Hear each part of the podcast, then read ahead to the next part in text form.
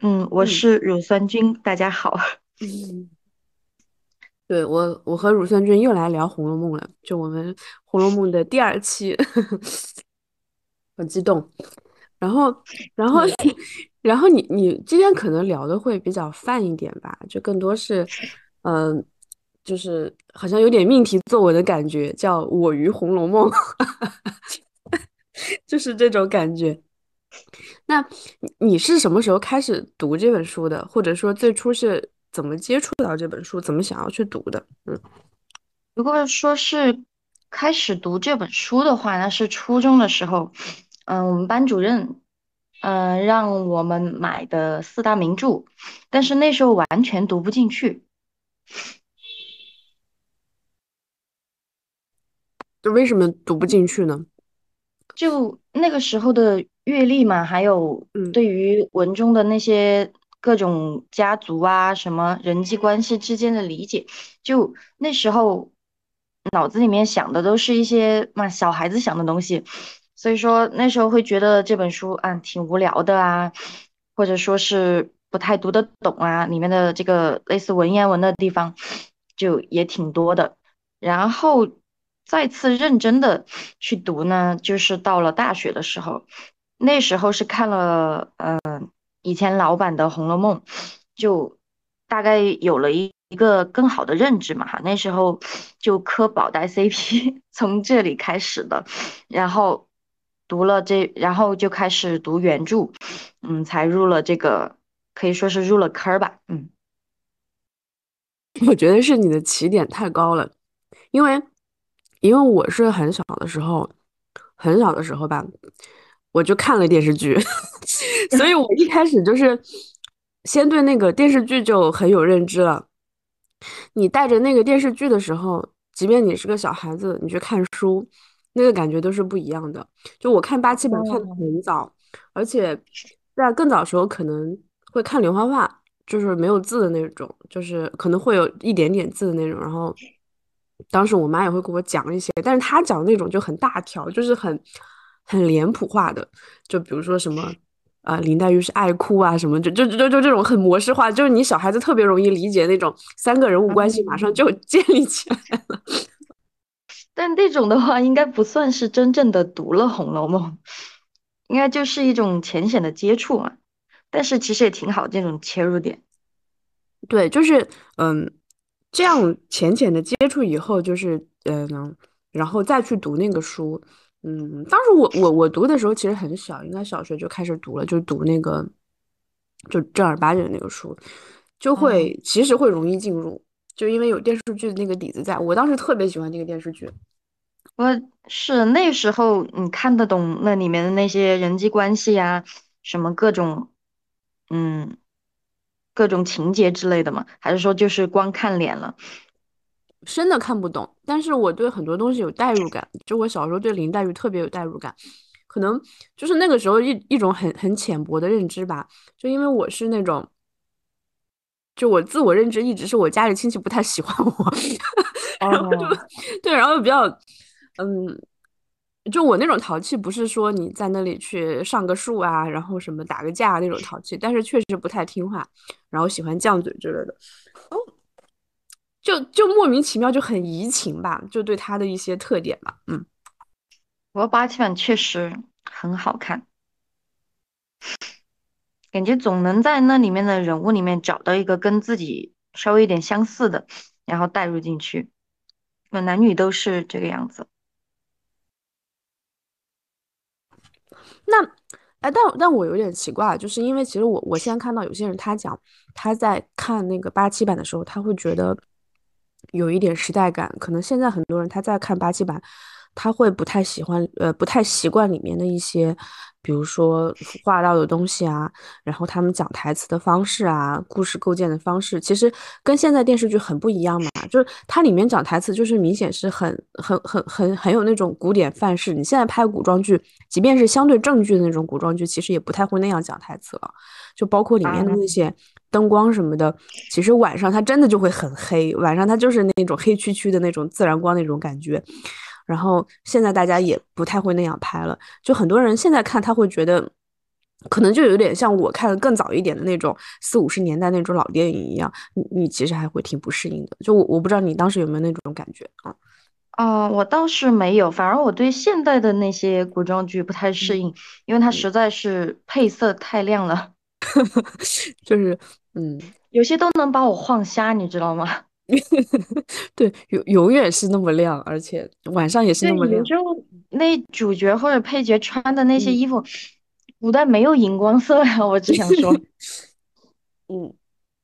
而而且我说到灯光，我就觉得好像还有一个问题就是，嗯嗯，现在的人他可能，尤其是小朋友，他可能其实没有体验过那种，呃，相对光污染还较少的那种年代，然后包括哦，包括他们可能也没有太点过蜡烛，然后其实对那种没有电灯，然后就是点蜡烛那种，或者是油灯啊那种状态，真实的应该是个什么样的状态，他们是没有没有认知的。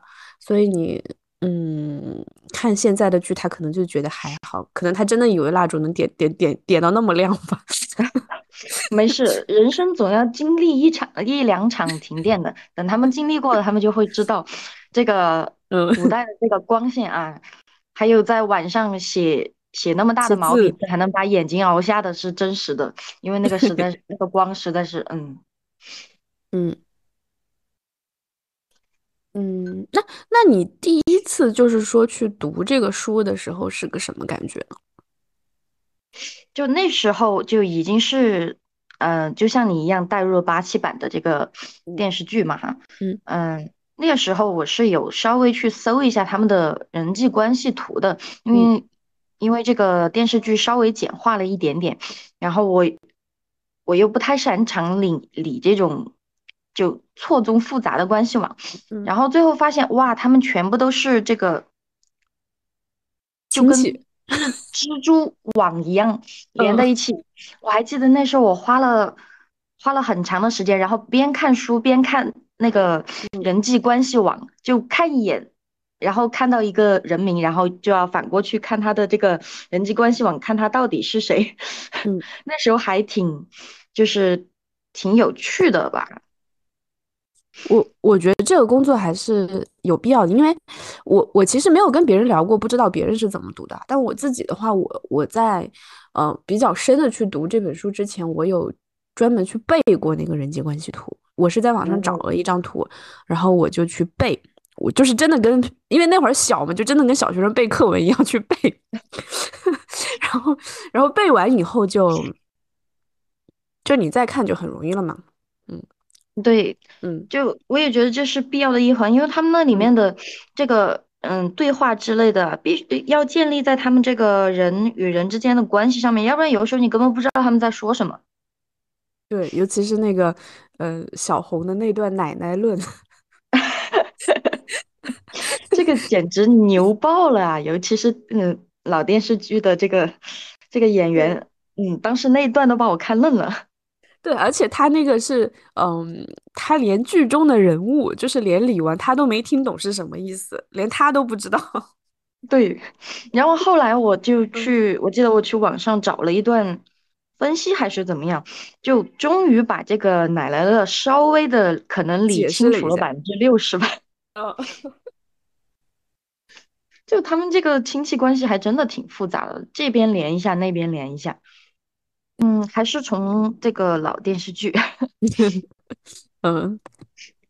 我记得那时候就是，嗯，主要是喜欢林黛玉还有晴雯他们这一波的。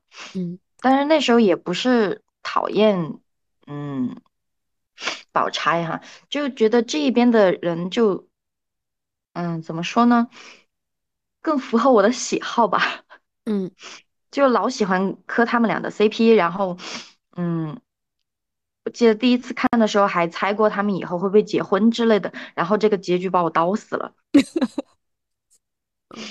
第一次看的时候完全不能接受，你后来你就既成事实了嘛，你就只是去一遍一遍的去复习。但是第一次的时候，你就跟看看一些剧一样，你觉得明明是很有希望，而且好像马上就要成功的样子，但最后哎，并没有。啊，这个的话倒是没有，不能接受结局，嗯，因为在我心里，这个黛玉是仙子，她结婚 有点怪怪的。就不能结。对，因为嗯、呃其实我到现在为止都觉得黛玉在结婚之前死了，然后在贾家倒台之前死了，是曹公对她的一个偏爱吧。因为你看他们其他人真的有点惨，我觉得，怎么说呢，他的对，其实其实对他的塑造是有一点点比较刻意的去，嗯，往仙子这个形象上去贴的。我，嗯，我我就是就当然书是一个很很呃很现实主义的书了，但是我觉得对他和薛宝钗的塑造还是有这种刻意的这种呃灵嗯，灵和肉的分离吧，我觉得有这种倾向在啊。对，宝钗要稍微入世一点。对，就是包括那个贾宝玉看到薛宝钗那个胳膊的那一段联想，但是他从来不会在林黛玉身上去产生这种联想，就感觉他跟林黛玉谈恋爱就是就是在谈灵魂，然后跟薛宝钗可能啊，就那么小的时候第一次看到那个好，哎哦，那个应该应该是在出世于雨情之后了，但是看到那个薛宝钗的胳膊，就马上产生了一连串的这种所谓的意淫吧，嗯。嗯，对，但是他完全没有那种就男人那种不太好说的那种心思，就完全是欣赏，这一点我还蛮喜欢的。嗯，他是个有美学造诣的人，就他可以把自己这种东西提炼的很高。对，他其实他的设定也很强，包括你刚才提到晴雯，晴雯是我之前看那个演员就是安雯她的一个采访，她一开始是奔着林黛玉去的嘛，因为确实够漂亮，而且演技也很嗯好。当时王扶林对她的评价就是比陈小旭其实要会演嘛，然后。嗯，他一开始还不太开心，就是选到晴雯以后，但是他的家里人劝说他要接这个角色，因为晴雯是唯一一个曹雪芹亲自把他的命运从头写到尾，他是在前七十回就有结局的一个角色。啊，然后我就想，他的家 家里人真的是好有 好有见识，好有造诣。对对对，就对这个角色真的是就有一些理解，然后也并不是说女儿你拿到更好、更主角的角色就嗯就好的那种家人。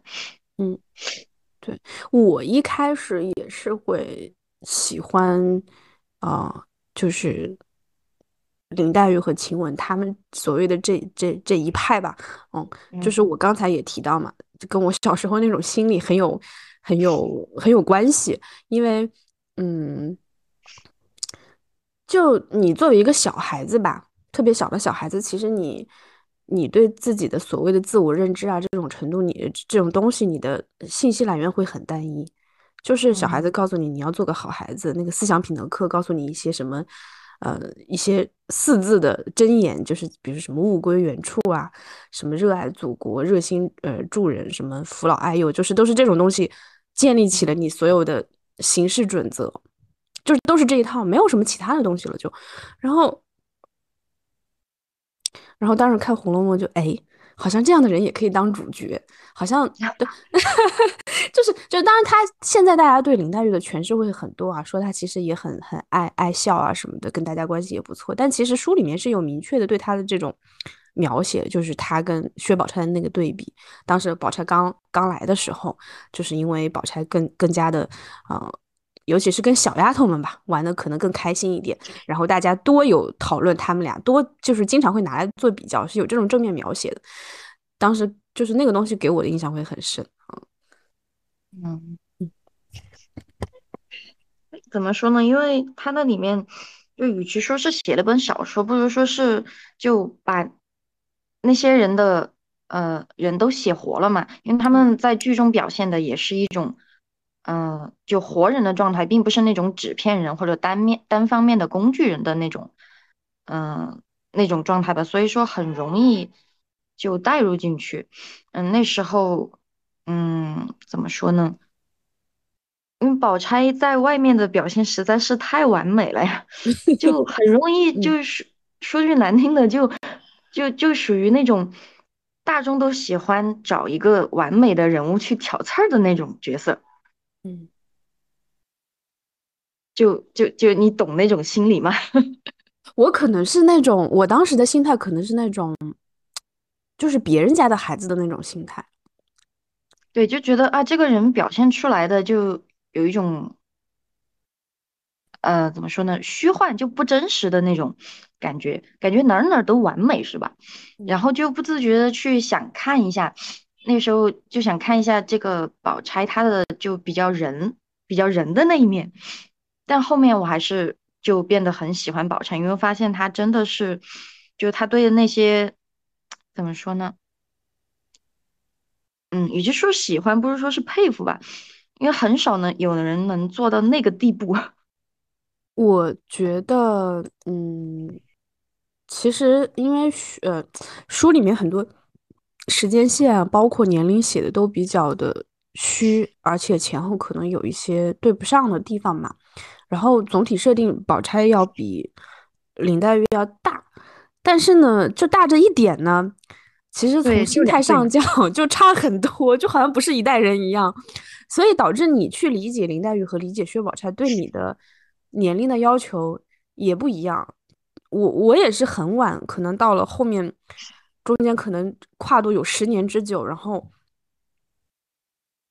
就能够感受到薛宝钗的她的一些东西，因为你也到了那个年龄，你也，去他要要相相变，相对来说要入世要成熟一些。对，她面临的嗯，问题，其实她作为一个一个当时也是一个未成年的女性，然后还是一个没有结婚的女性，然后然后他们家里没有主心骨，然后他要作为主心骨去承担很多。对，然后一开始他还是那个他要去选妃嘛，一开始承担这个振兴就是 make 薛家 great again 的 这种任务。然后，对，然后压力山大，压力山大。然后，但这个东西你当时看书，首先你也看不懂，看不懂。我第二，你更体会不懂，对对，那你就看不出这这些门道来。对对对对对，那时候就对他的这个处境就嗯没有办法理解的那么透彻。相对于来说，林黛玉那边要直白的多，因为她嗯就是个嗯，孤女嘛，而且这边投亲戚嘛，嗯，对，而且里面对林黛玉和贾宝玉的正面心理描写很会很多嘛，你你知道他会直接说出来他在发愁什么东西，但薛宝钗都是你要去猜他在发愁什么东西。所以相对来说要侧面一点。更多的就是一种对他，嗯嗯，他对周围人的一些嗯做法啊什么之类的东西，就怎么说呢？那时候是还不能理解他，嗯，就也不知道他到底是为了什么，嗯，对，但是现在就嗯能够理解他的一些就苦心吧，他真的是很好的一个女孩子。嗯。其实包括她的行为逻辑，就是那个经典的，呃，超检大观园之后，她就连夜走了嘛。你你这个东西，你在小时候读也是读不出来的，就不知道为什么要走。嗯，就这个的话。当时我记得我我的心态是你抄家抄所有人的地方，你就光不抄他的，人家不走还等什么呀？就好尴尬呀，好尴尬呀。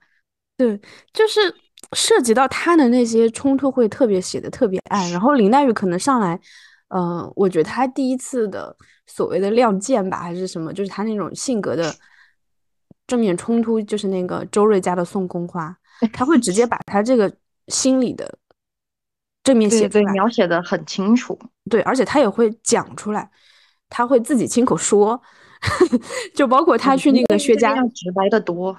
包括他去薛家吃饭，然后那个雪雁来送那个手炉，呃，林黛玉也会直接直接的来嘲讽。其实满桌子人都听懂她在说什么了，但是到薛 薛宝，但到这可能也是他的意图啊，他也没有想藏着。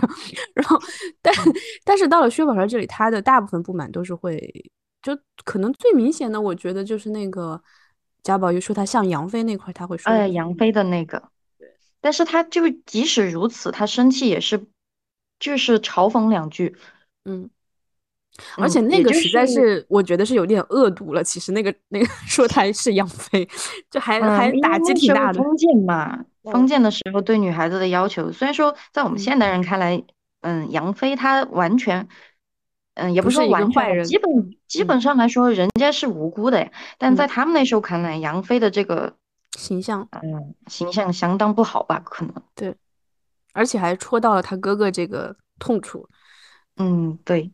就整体整体上贾宝玉这个人真的是嘴上不把门的呀，对，就真的是有呆根子。他那那一伙其实是为了跟宝姐姐套，也不说套近乎吧，就就就想跟他嗯嗯说说说一些好的话，然后结果嗯马屁拍到马蹄子上，就挺搞笑的。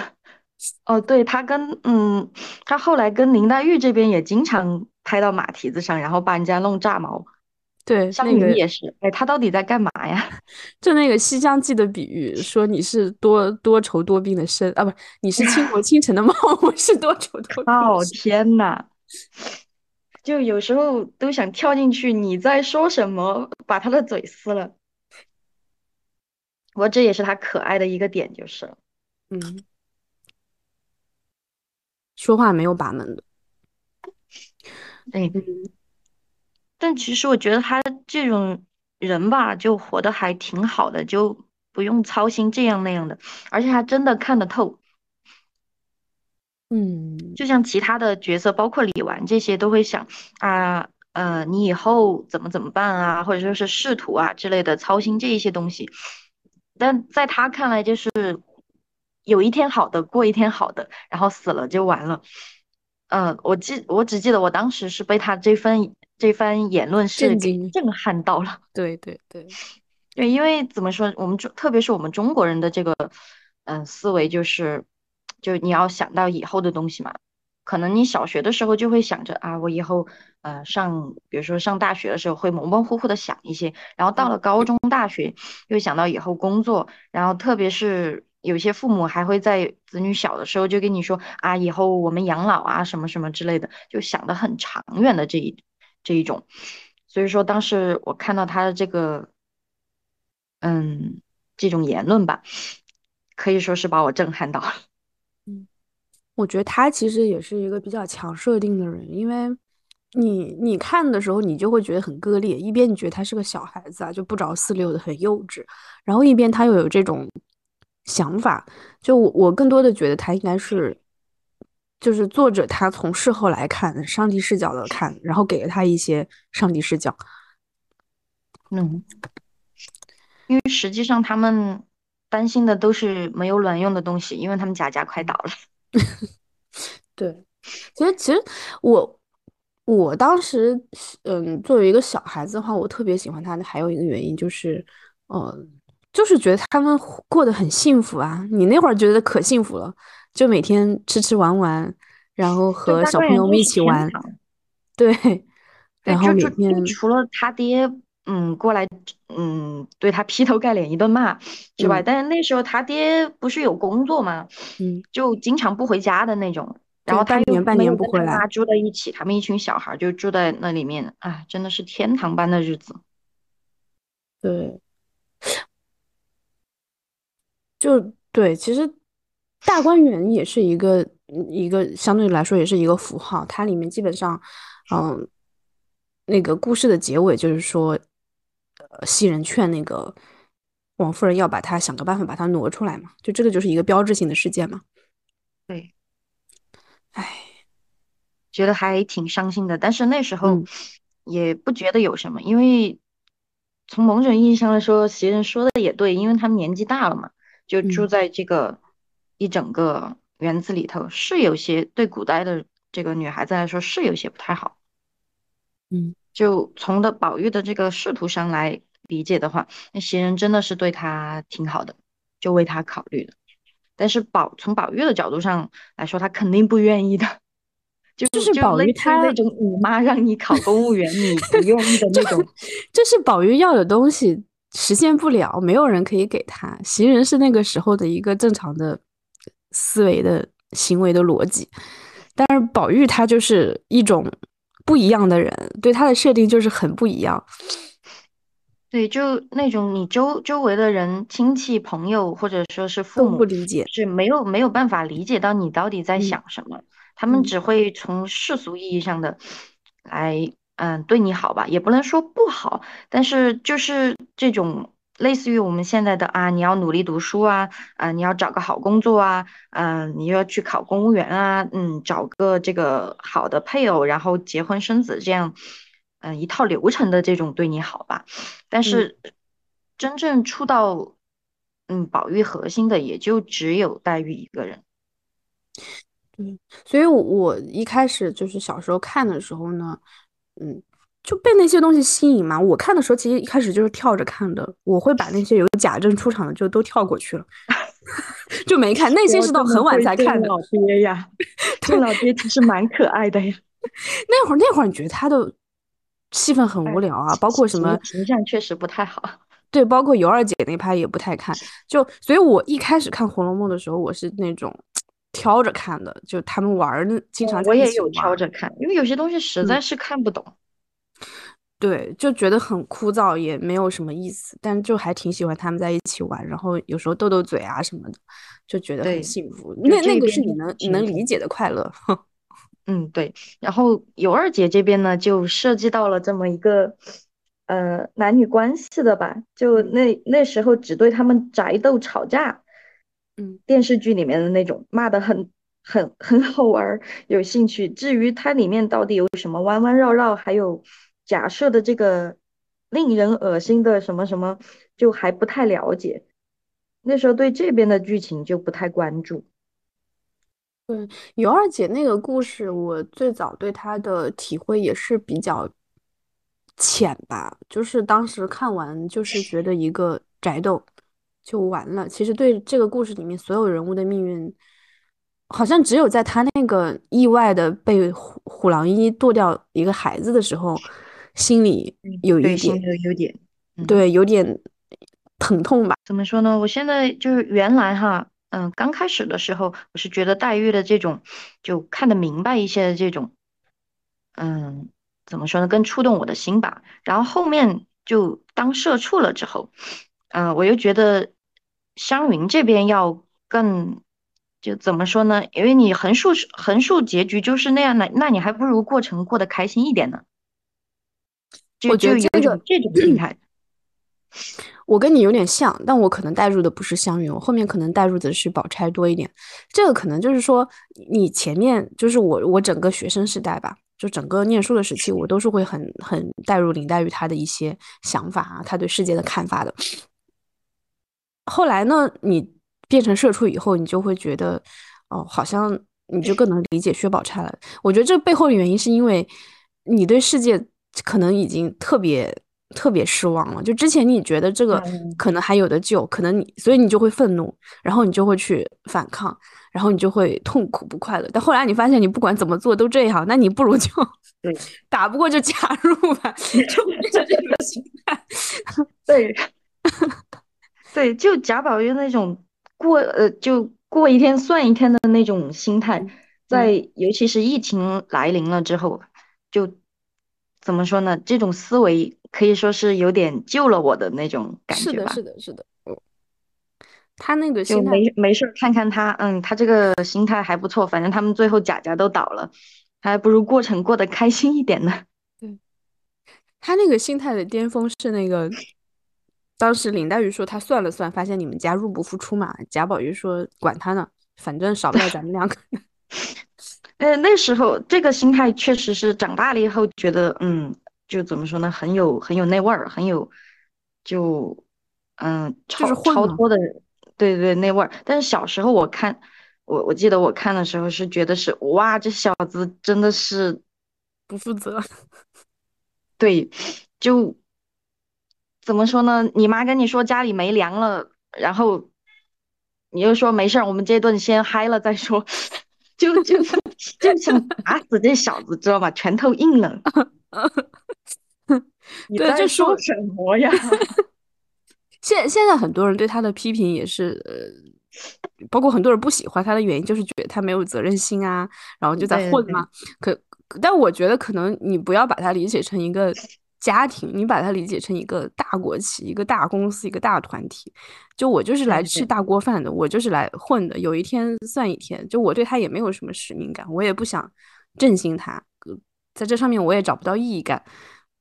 这种态度我觉得没什么问题，没什么问题。对他们那种大家族更接近于一个公司，而且贾宝玉对于这个嗯命运的无奈，他应该是有一定的嗯怎么说呢？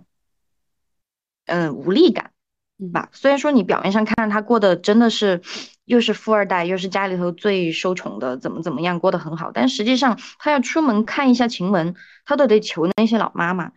嗯，所以说他对于自己的这个能做到哪些东西，哪些东西做不到的这一这一点上，应该是有深刻认知的，所以他就干脆干脆不管了。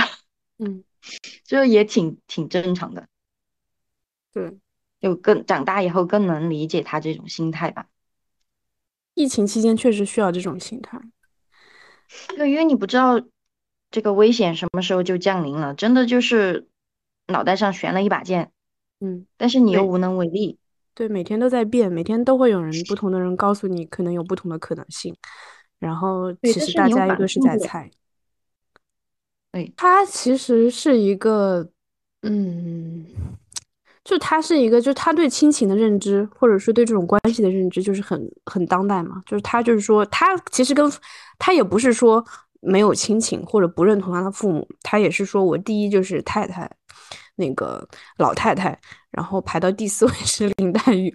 然后书里面有很多那种亲情流露的描写，包括那个。《脂砚斋批语》里面也会，呃，写很多那个王夫人和贾宝玉的互动，就他对这种亲情和人和人这种美好善良的关系的认知是很很具体、很细节的。就是因为我们互相有爱，所以这个东西很重要，而不是说因为我们在一个家庭里，我们都姓贾啊，所以我就要为你们站出来，去考考取功名，去振兴 家族。对，他还挺挺挺有人味儿的。对。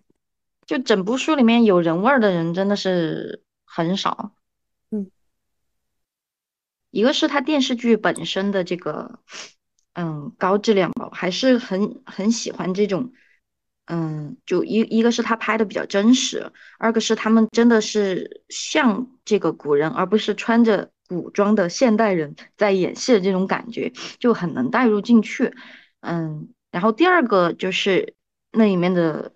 美女实在是太多了，这种浅显的理由，就看着都心里面很舒服的。然后再三就是情节嘛，就一个是磕宝黛的 CP，二个是看他们周围其他的那些，嗯，各种亲戚啊，还有小丫头那些各种人物的命运吧，就还都还挺有代入感的。嗯，那我我对宝黛的 CP 其实，嗯。可能一开始读的时候小吧，就对这种东西也没啥认知。就我对宝黛 CP 是很，也是到了很后面才会，呃，觉得他俩好甜啊，然后就是那种互动好可爱啊，就才才产生那种感觉。最开始觉得可能就是俩小朋友在一起玩的那种感觉，然后，但那确实是四无邪吧，确实是四无邪，他俩的互动，对他这个感情真的太太真了，嗯，然后。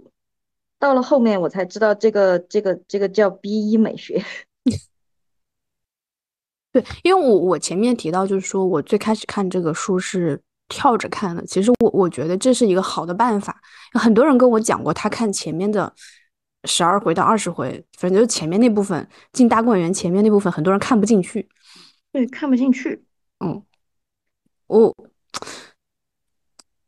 就是可能也是中国这种古典小说的一个写法吧，它前面会铺一个影子嘛。你就像《西游记》也是，它在真正的那个精彩的八十一难之前，它有一个漫长的影子在那里一直在铺铺铺。嗯，就大家好像不太喜欢那种直接开门见山、直接上来就切主题的写法，就感觉好像当时的人觉得好像有点 low 吧。所以说，所以说，对，所以说你现在去看《红楼梦》也是，它在大观园之前的会有点乏味，然后所以。而且《红楼梦》，我觉得其实跳着看也能看懂，不是说你一定要把前面的看了你才能看后面的，完全可以直接从后面开始看。对对对，它又不是推理小说，你从中间插的也完全没有问题的。对的。然后最后你就会发现，你脑子里面的拼图一片一片的拼成一大片，嗯，就那种感觉还蛮神奇的。是的，所以可能也是因为我当时是这种跳着看，呃，所以我其实对很多事情的，它那个事件的发生先后顺序，我到现在都是乱的。有有那种强，就有那种强因果关系的，肯定不会搞错啊。但是有一些，就是就是那种书里面很很闲笔的那种描写，比如说今天做个诗啊什么的，这种可能。就不是那种强冲突的那种情节的话，我可能现在想起来会有点乱，就哪个是先发生的，哪个是后发生的。嗯，这个我也是，而且它本身的这个时间线就挺乱的。嗯，对你也不像不知道那里面的人到底几岁什么的。对，就感觉你跳着去看也完全没有问题。嗯，然后你你看完后面的，你再去看前面的，就会好读了，就会容易进入了。对对对，就读得懂了。我值得一提的是，就是这个，你看过就后面的八十回以后的那些版本吗？我只看过就是高鹗的那个，其他的就没看了。嗯，感觉就像看同人文一样，哎，就崩崩的要死。嗯，那个我倒是没有看过，因为我觉得可能会有一点，就因为你前面都那么精彩了嘛，你后面的你又明显知道它是一个。这个同人文，然后我就没有去看，但是我通过其他渠道是知道的，就什么叫什么来着，调包，调包记，对，就当时听到这个情节，我简直无语了，嗯，就你咋想出来的呀？不合常理，就有点像那种传奇小说了，就有点猎奇的感觉，就对，就就有一个是他那个狗血的味道太重了，嗯。对，二一个就是，就其他所有人对黛玉的那个态度就一百八十度大转变，尤其是贾母，你都不能理解他为什么上一秒那么疼爱这个外孙女，下一秒就不要她了，就完全没有一个过渡，很很难解，让人没有办法代入。我可能是因为，嗯。其他的版本要更更猎奇一点，所以对这版的接受度就相对还还可以。就是那个很很著名的那版，你知道那版吧？很很有名的那版。呃，龟油版还是鬼，就是鬼本嘛，就是那个女王泡面的那一版。什么东西？你你不知道这版吗？这版很有名。现在就我在哪里看到明解读都能看到他的一些粉丝。听说过有一个叫鬼本的，但是我没有去看。就是《无视石头记》，好像又叫，啊嗯，就我有有一种我翻开了会非常后悔的那种感觉。哦，这你你要是跟他比，高鹗版简直就是就是大家作品。什么？这就是同行衬托吗？对，但是这版呢，他他粉丝会特别多，就是。我觉得他甚至是可能现在互联网上一个非常主要的一个一个所谓的流派吧，就粉丝吧。当然学学界倒未必了，但是这种网络粉丝是特别多的。呃，我已经准备好被捂耳朵了。嗯，请你告诉我到底是个什么？他什么什么鬼东西？他叫鬼本，我不知道是不是因为他是因为叫鬼友本，就是那个就是鬼友年嘛出的一个本子。不知道是不是因为这个，很多人就叫叫他鬼本了。他是呃，他其实为什么他粉丝这么多呢？是因为他们觉得这个后面的把前面的坑全给圆上了，所有的暗示，所有的一个线索全圆上了。但是在我看来就非常强行嘛，就他给林圆上的那种。对他给林黛玉最后的结局是林黛玉战死。What？战死？就是他守卫守卫家园，然后。因为前面不是有那个林四娘嘛，就是一个有一点像巾帼英雄这样的这样的人物嘛，就觉得那个是林黛玉的一个未来的暗示吧，就把她塑造成那种形象。什么东西？你不怕她一上马就被颠死吗？嗯，对，就是就是这么写的嘛。那那那那那把心态放平一些，把它当做是晋江 OOC 同人文的话，其实也不是不能接受了，就就还好了。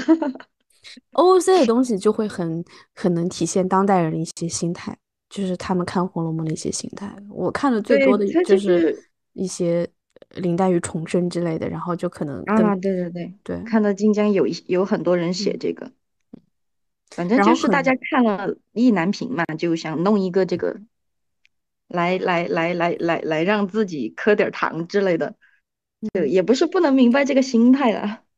但我我特别反感的就是我我之前微信有发给你的，就是把林黛玉跟北京王扯到一起啊靠！然后然后包括她去当北京王妃什么的，这这种写作我是特别反感。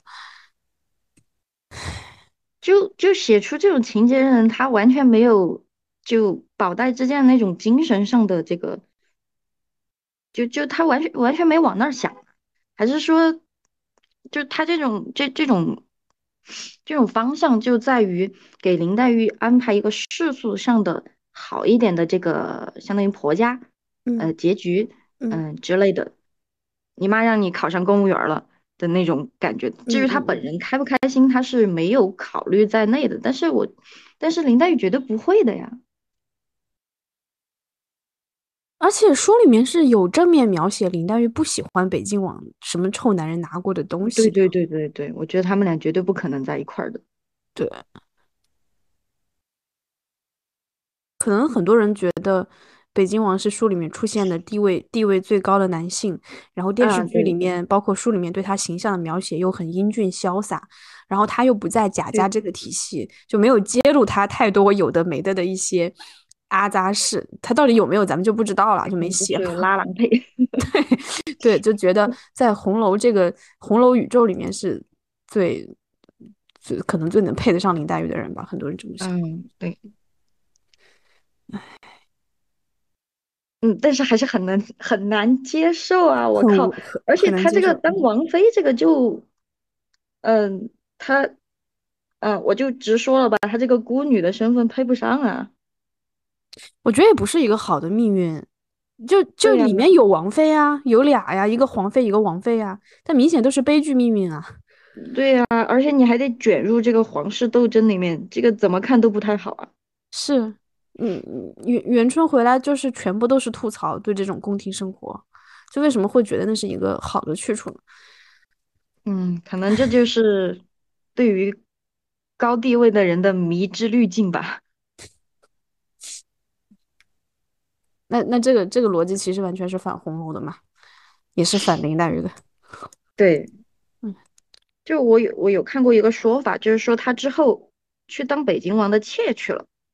这事儿就很膈应人，尤其是就是比起说是他跟北静王结婚这种这种设定啊，我我我当时发给你的那个那那个留言，就是他是这么说的，我读一下，就是既然北静王能看上黛玉，说明曹公对黛玉的品质是认可的啊。我且不说他这个前提对不对啊，就是北静王看上黛玉从何而来，这个好像没有这种正面描写啊，但他这个推论就很奇怪，就假设是北静王真的看上黛玉。就说明曹公对黛玉的品质是认可，北京王是什么什么金标准吗？就你认可，你认可关我林黛玉屁事？我才不 care 你认不认可，真的很说这话的人是脑子里有裹脚布吗？对啊，就为什么为什么要拿一个不相干的人的认可来作为作为林黛玉的一个就是评判林黛玉的一个标准？无语了。而且书里面明明是林黛玉在 judge 北静王，林黛玉看不上北静王，不是用林北静王来来 judge 林黛玉，就完全搞反。可能因为他是王爷吧，就王爷这个身份，在各种那种，呃，就以古代为背景的小说里面，还真的挺受欢迎的，大家都喜都喜欢这种男主，所以说强行把他们凑到一块儿，嗯，但是还是很膈应人。对，果郡王，风流王爷，哎啊，果子。果子果子至少有真情，虽然说他有点二，有点智商下线。对他这个智商真的是，你都不知道他后面是作死还是怎么样。你，啊，不想吐槽他这个人，但是至少他的情是真的。我我对果子的反感主要还不是智商下线，嗯，有一些是因为。我就我觉得这个人人物写的很很很失败啊，就那个对他的塑造，就是我也觉得，对，一方面他前面就是他要想塑造一个又很风流潇洒，又是一个处男的王爷，就是他前面就是撩所有人，然后第一次见甄嬛就是说人家的脚白，然后又撩浣碧又撩，但完了他还他还是个处男，这个这就就可能是现代女人对于这个。男人的贞洁的这么一种执着吧，反正就就可能有这么一个味儿在里面，就是他到处去花啊，但实际上他片叶不沾身，他是干净的的那种那种这种东西，他没有办法带入到古代的东西里面，而且他看人家甄嬛的脚脚，这个是把人家架在火上烤啊！我第一次嗯，看到他这个情节的时候都惊呆了，就很色情了。其实，其实那个是个不是粉丝的情节。很色情，我觉得他在要甄嬛的命。是，就我我我是觉得他这个他这个目光是个。很色情的目光。对，就就你完全没有把人家的命当回事儿啊！嗯，就虽然说也挺正常的吧，他一个他一个王爷为什么要要顾。及一个女人的性命？但是他这，样的这种行为真的很掉好感啊，跟后面的他的这个深情的这个，他完全不不是同一个人。对对，就是他很割裂，就你一会儿觉得他很轻浮，一会儿又觉得他很很真诚。嗯对，就怪怪的。嗯，而且就是可能作者太想把他塑造成一个这种完美的男男性的这种对象，男性情人吧。嗯，就啥 buff 都往他身上加，然后他所有的情节什么又给甄嬛各种卖命啥的，是你就觉得就好像是一个大拼盘、大杂烩搞出来的。啊，对对对，就什么元素都往他身上塞，然后最后塞了一个四不像出来。对，就是没有什么魅力吧。嗯对，没什么魅力。所以说，就怎么说，从逻辑上来说是说得通的，因为他就从小他是王爷，嗯就他的各种幼稚的这个发言啊，或者做法呀、或者说死不顾命的要去呃见甄嬛啊之类的，这些都其实还能说得通啊。但是他没有魅力啊，关键是就观观众没有这个代入感。我经常看到小红书上面说跳过甘露寺。就就就是因为讨厌果子，我觉得吧，就是《甄嬛传》这个剧啊，就它所有它主要的受众，包括我自己喜欢这个剧的原因，其实还是看宫斗啊。就我其实 就包对对对括甄嬛的两段感几段感情戏吧，跟嗯大橘啊，跟果子呀，可能跟温实初一点点啊，我我都没有什么太太太多的想法。包括他跟大橘的那个走势，前面很甜蜜啊，后来被大橘伤透了心，我我都没有很伤心哎。但我就觉得他所有的宫斗写的特别精彩，演对对对员表演的很精彩，然，后剧情也特别精彩。对，所以我我来看就是看这个的。变之类的。对，然后你你插入甘露寺那段一个非常罗曼蒂克、非常不切实际、非常现代和古代都不太有这种恋爱模式的这种 对对对，这种东西拿出来，在一个呃宫斗剧里面，你就哎，这这这这是在搞什么？不一样啊。就尤其是她甄嬛，其实名义上属于是废妃，然后这个这个名这个名分在古代其实相当有相当禁忌的。然后她嗯那个果子他妈支持他们俩自由恋爱，我仿佛穿越到了现代，就就那种牛头不对马嘴的感觉，怪怪的，真的好怪呀、对，而且强行让他俩尬诗什么的，好像就是要塑造那种灵魂伴侣，经常谈诗论赋，结果谈半天也不知道谈了什么。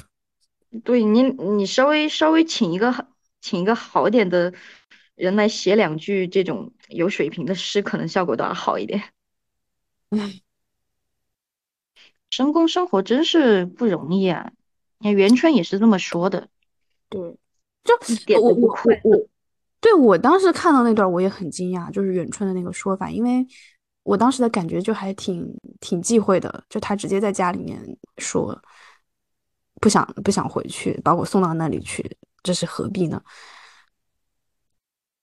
对，他当着这些女嗯，官的面说的，其实，我觉得还有一点点就是危险，那种危嗯险。嗯，对。嗯就是他还是挺敢说的，但是怎么说呢？一想到他是有可能是这辈子最后一次见到他的亲戚了，他必须得把这些话说出来，那好像有有也挺合理的。怎么说呢？他的那个回来的时候的那个场面还挺震撼的，就是把整个道路全部切断，然嗯后嗯，这么大的阵仗回来，因为之前写那个大观园，嗯，怎么修啊，还有花了多少钱，嗯之类的侧面描写，就。感觉这是一个相当就奢华的地方嘛，结果结果他这么大阵仗回来，然后游玩完了之后，夜都没过就回去了，甄嬛传》里面有个很微小的那个，嗯，情节，就是他回到家，嗯，他他不是上选上了嘛，然后回到家，然后甄远道给他下跪，是的，嗯的这个，呃，就属于是一个微微微小版本的震撼。然后这个元春回来的时候，他也是，他连跟他爹都不能直接见面，还要隔着帘子。那宝玉呢，可能是因为未成年吧，就还好。他跟自己爹都是说的那些话都是官方的话，啊我觉得好惨啊。对他，他爹给他，他爹劝他要好好效忠皇上。对，我都赌，我都要说了一些，说了一些没有营养的这个有的没的的话的东西。对，真的是他们俩都都相当于都没话可说的那种。他俩在家可能也没话可说。你看贾宝玉跟他爸就没话可说。对，就全是官方话语，一点交流都没有的那种，就不会用那种用那种正常的语言讲话。他不会，贾政不知道该怎么去跟他儿子去用那种语言去聊天。对他老是在，尤其是在宝玉面前绷着，我都怕他把神经绷断了。哎，反正现在现在看《红楼梦》的话，因为当时书里面对那个。就是凤姐对凤姐的判词里面有用到“末末世”这个词嘛？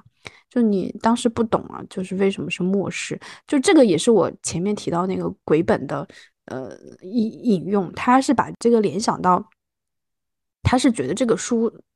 就不只是鬼本，好像还有一些别的人，他们觉得《红楼梦》这本书是在影射明末，就是反清复明嘛，就是把书里面每个人物，包括就都是女孩子了，都会对应到明末的一些呃历史人物上，男性角色上。那我我也是完全不接受这种这种说法的，我不能接受把他们性转。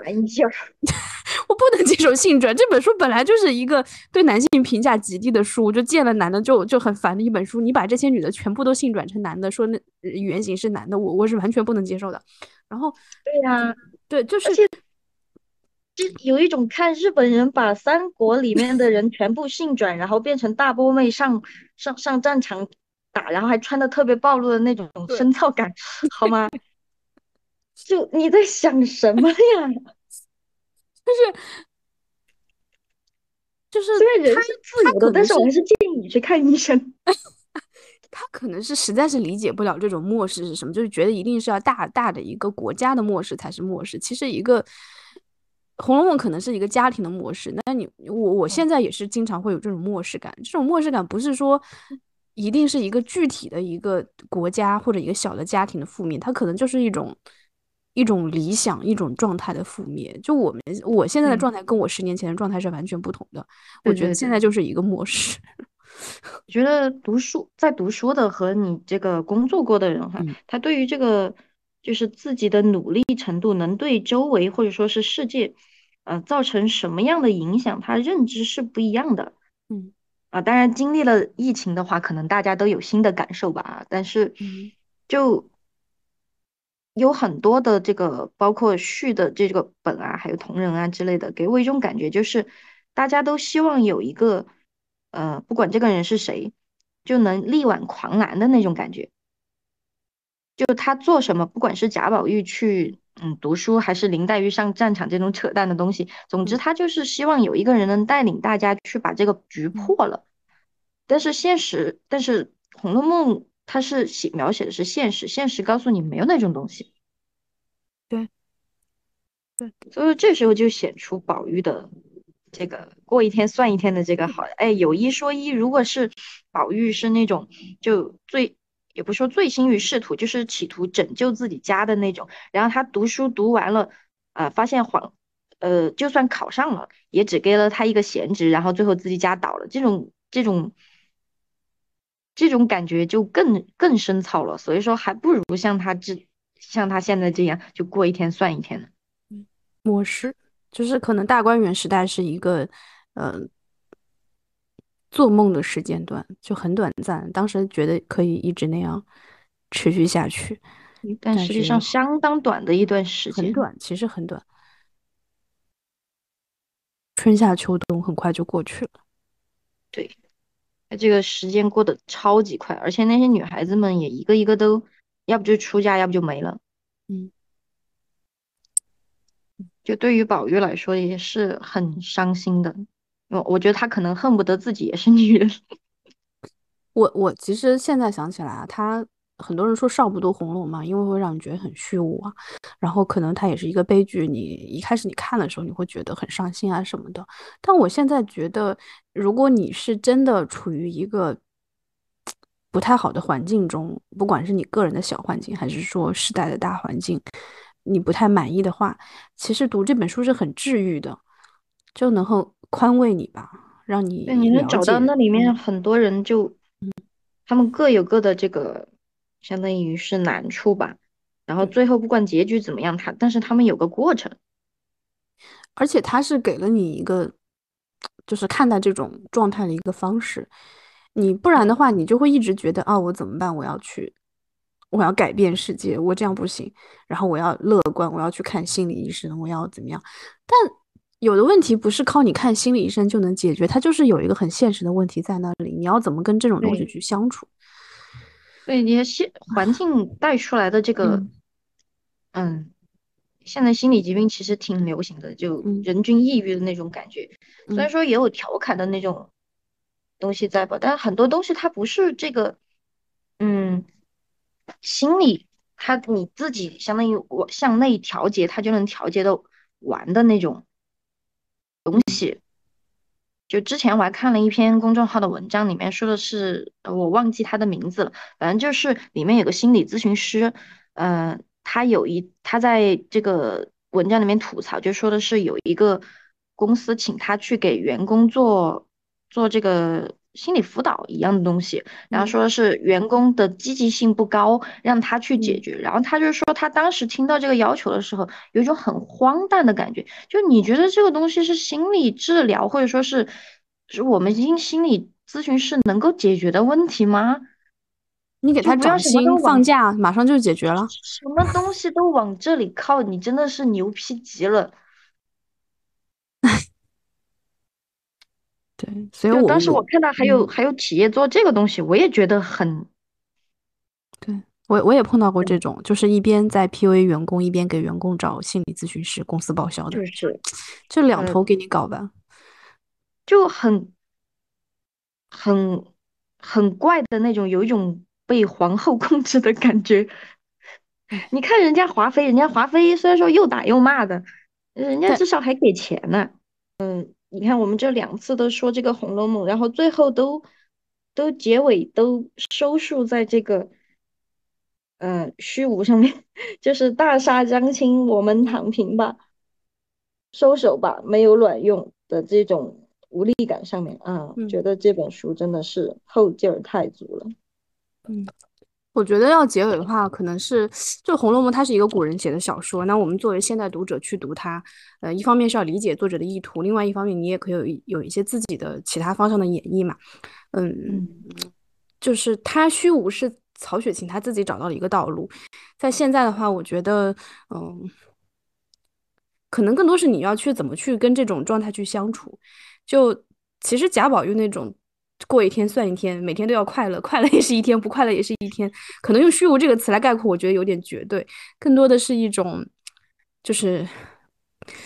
呃，把握住现在的生活吧，把握住当下，对对对然后不要有太多的那种跟这种很很宏大的叙事太共鸣的东西，然后我觉得可能相对会更舒服一点啊，也没有必要，没有意义啊。对，我就看到网上有一句话说的就是明天都是以今天的方式到来的，就我们最好是珍惜今天，因为明天不知道会发生什么事情，对，那所以珍惜一下。嗯，所以现在就是疫情放开以后，然后我啊，包括我身边小伙伴，就是阳康之后呢，就大家就开始去做一些事情，就是线下的见面啊，然后去呃堂食啊，然后去旅行啊，去追星啊，去做很多事情，因为你不知道，你不知道哪。天你可能，你不知道哪天你可能又不能做这些事情了，就一些很正常的娱乐活动，所以那我们就尽量在现在，我觉得留下一些回忆吧。对，就挺好的嗯。这种心态，虽然说有点虚无，但是嗯也挺好的。那就今天就感谢感谢如转君，然后我们以后有机会再聊哦。好的，么么哒。么么哒。